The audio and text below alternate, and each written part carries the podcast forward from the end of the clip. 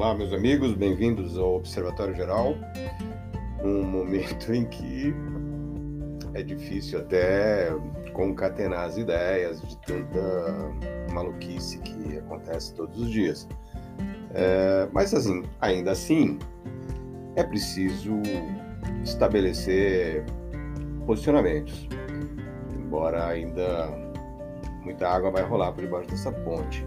Mas o que eu quero falar hoje é sobre o que eu vou intitular de o Brasil Real, que é o que está nas ruas. Para começar, eu gostaria de parafrasear um amigo que é o Alfredo e que tem uma frase que normalmente ele nos coloca quando a gente enfrenta, por exemplo, crises que aparentemente parece que vão nos engolir e segundo ele, nesses momentos a gente deve fazer a seguinte pergunta: O que de pior pode acontecer? E é a partir disso que a gente se prepara de corpo e alma para enfrentar as adversidades que, aliás, fazem parte da vida. Viver é um desafio permanente. Eu vou colocar isso de uma outra forma. Segundo uma crença americana que tem a ver com estatística sobre problemas, ou seja, problemas que nos chegam todos os dias, temos a seguinte constatação: 80% deles simplesmente não vão acontecer. 10% já aconteceram e, portanto, temos que trabalhar para minimizar as consequências e resolver. Já os últimos 10% são problemas iminentes e que temos que tentar, de alguma forma, nos antecipar ou nos preparar para encarar de frente. Logo, equacionar e tentar classificar os problemas que são reais ou imaginários é o nosso maior desafio para evitar a dispersão e a perda de energias e assim canalizar nossos melhores esforços para agir de forma inteligente e equilibrada, lembrando que para cada vício existem sete virtudes, como dizia o meu pai. Frase que eu coloquei num outro artigo e que também dizia naquele artigo que para cada mentira existem sete verdades, ou ainda que para cada problema temos no mínimo sete soluções. Existe sempre uma forma melhor de agir e tentar buscar a melhor solução possível. Mas é preciso agir e não postergar os problemas que não vão se resolver sozinhos ou magicamente. Se olhamos para o cenário caótico que vivemos neste momento, em que posso dizer que os dados ainda estão rolando e o jogo ainda não acabou, temos que pensar na pergunta do Alfredo. E nesse caso, pensando no que de pior pode acontecer onde podemos vislumbrar pelo menos dois cenários principais. O pior cenário seria a consolidação da volta da esquerda ao poder executivo, com todos os malefícios que isso possa representar em termos de interromper o círculo virtuoso que iniciamos nos últimos dois anos, principalmente, depois, principalmente da, da pandemia.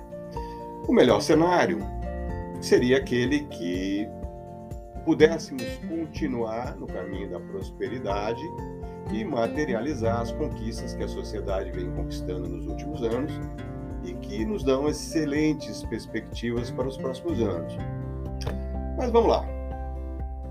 Tentando equacionar a situação daquela estatística dos americanos e pensando nos 10% de problemas que já aconteceram e dos 10% de problemas que podem vir a acontecer, onde é preciso enxergar o Brasil real, me refiro ao que estamos vendo nas ruas, onde os brasileiros estão dando uma inequívoca demonstração de civismo, coragem e amor pelo Brasil. O recado é bem claro não vamos renunciar ao nosso futuro e abandonar o Brasil. Ou seja, não vamos abandonar o nosso futuro, das nossas famílias, dos nossos filhos e netos, que dependem desse posicionamento. Renunciar ao Brasil é algo que está fora de cogitação, se alguém ainda não percebeu. E pensando na pior hipótese, que de pior poderia acontecer, segundo meu amigo Alfredo, sugiro reler o meu último artigo, Porque o Brasil não será uma Venezuela. E atentem não apenas para a questão da ingovernabilidade da esquerda, caso venha assumir o executivo, mas para o fato de que o próprio establishment, e não apenas o povo, se encarregaria em defenestrar um eventual governo que prejudicasse os interesses de oligopólios, como é o caso do setor financeiro, que até ontem chamávamos de Faria Lula, alusiva à concentração desse setor na Faria Lima, em São Paulo.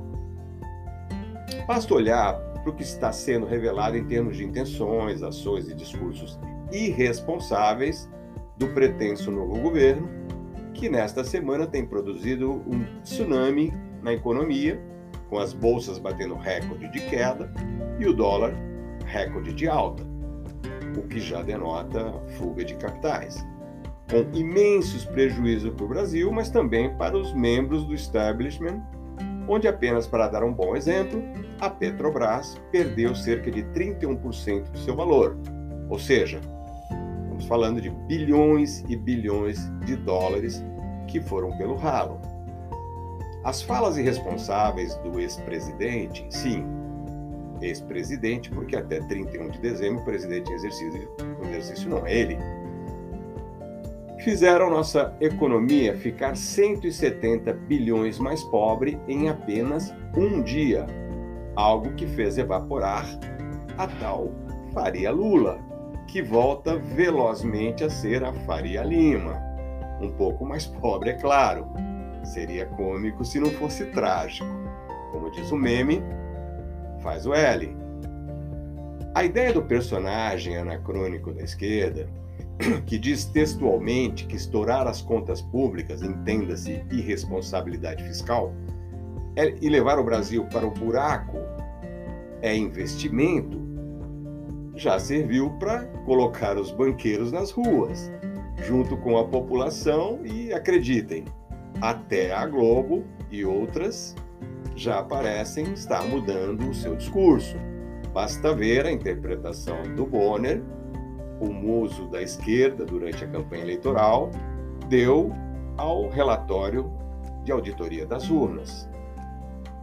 É, companheiros, vivemos tempos em que a principal variável é mesmo a velocidade.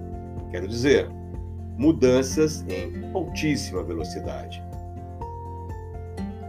E aí, quero fazer uma correção na previsão que fiz no artigo anterior quando disse que para cada ano da esquerda no poder, perderíamos dois. E corrigindo, a esquerda, neste momento, dá indícios claros de que pode destruir totalmente a nossa economia em menos de um ano, algo que certamente o establishment não permitirá. Ou alguém acredita no contrário? O Brasil nas ruas. Para aqueles que ainda não entenderam, Supremo é o povo.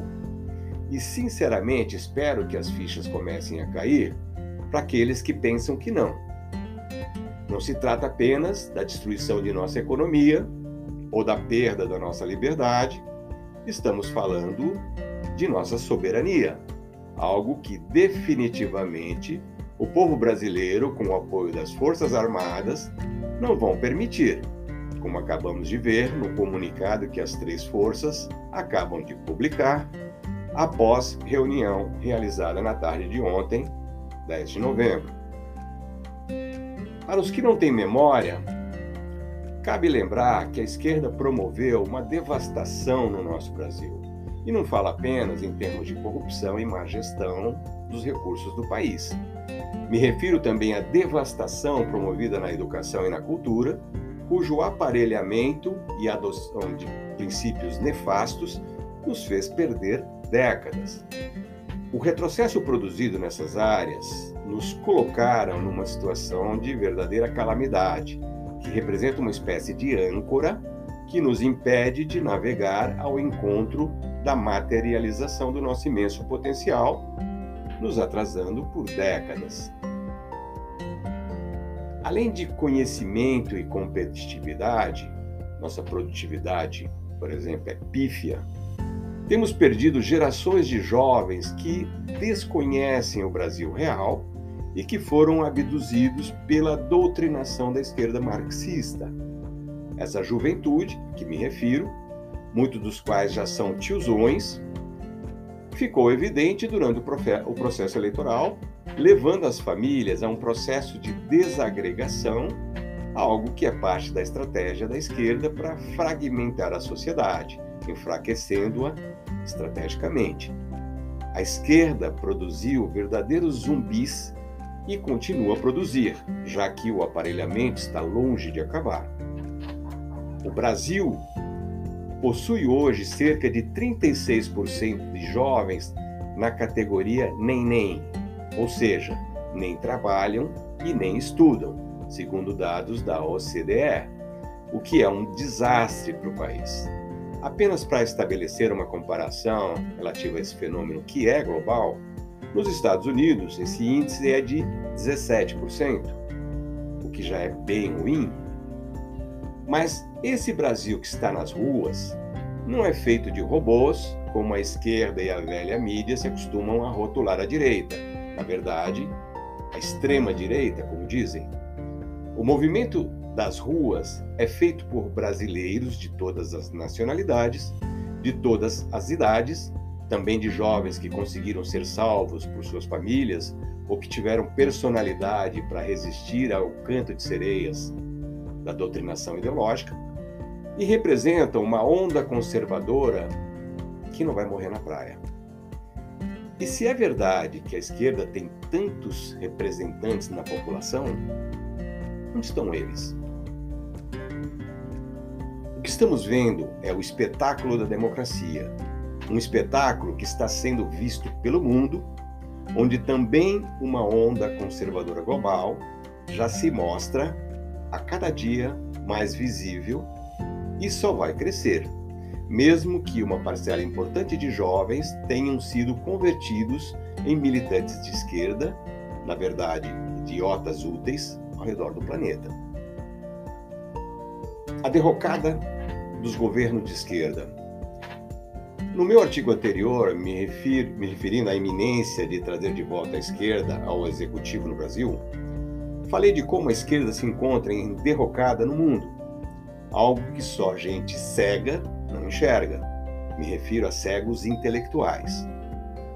Quando disse que o Brasil não será uma Venezuela, me referi ao fato de que a Venezuela, como a vemos hoje, um país destruído entre os mais miseráveis do planeta, mesmo sendo rica em petróleo, é preciso entender que o que produziu esse quadro desolador não tem a ver apenas com Chaves ou Maduro, ou mesmo ao processo que se produziu ao longo de 21 anos, ou seja, não foi da noite para o dia.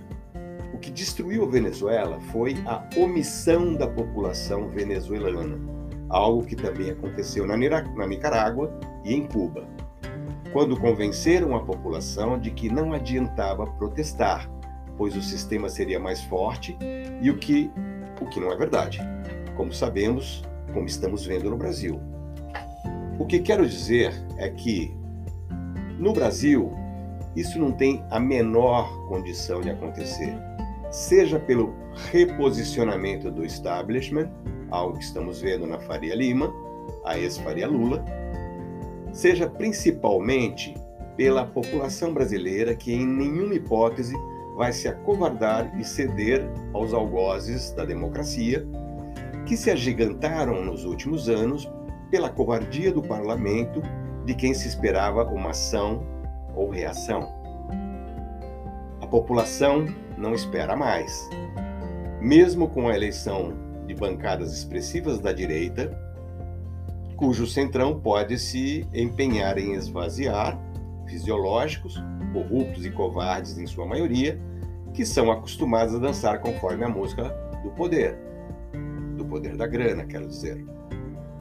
Aliás, a grana que não vai haver num eventual desgoverno de esquerda, absolutamente irresponsável com a gestão fiscal, que é diferente de respeito ao teto de gastos, que pode ser flexibilizado por um conluio parlamentar.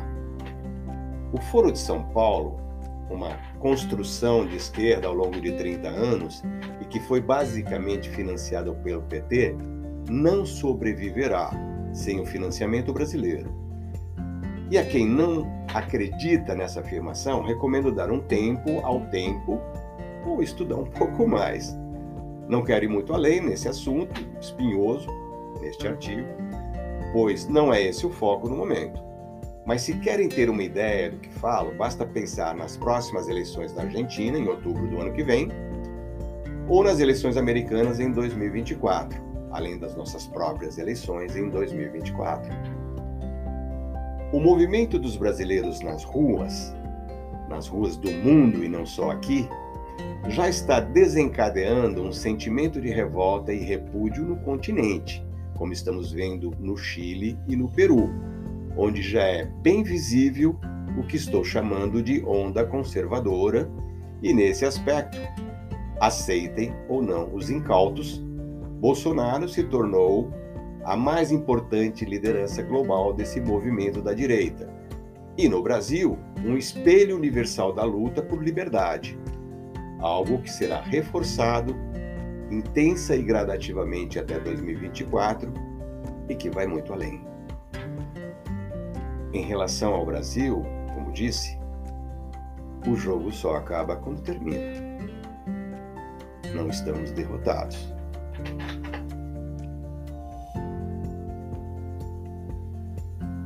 Música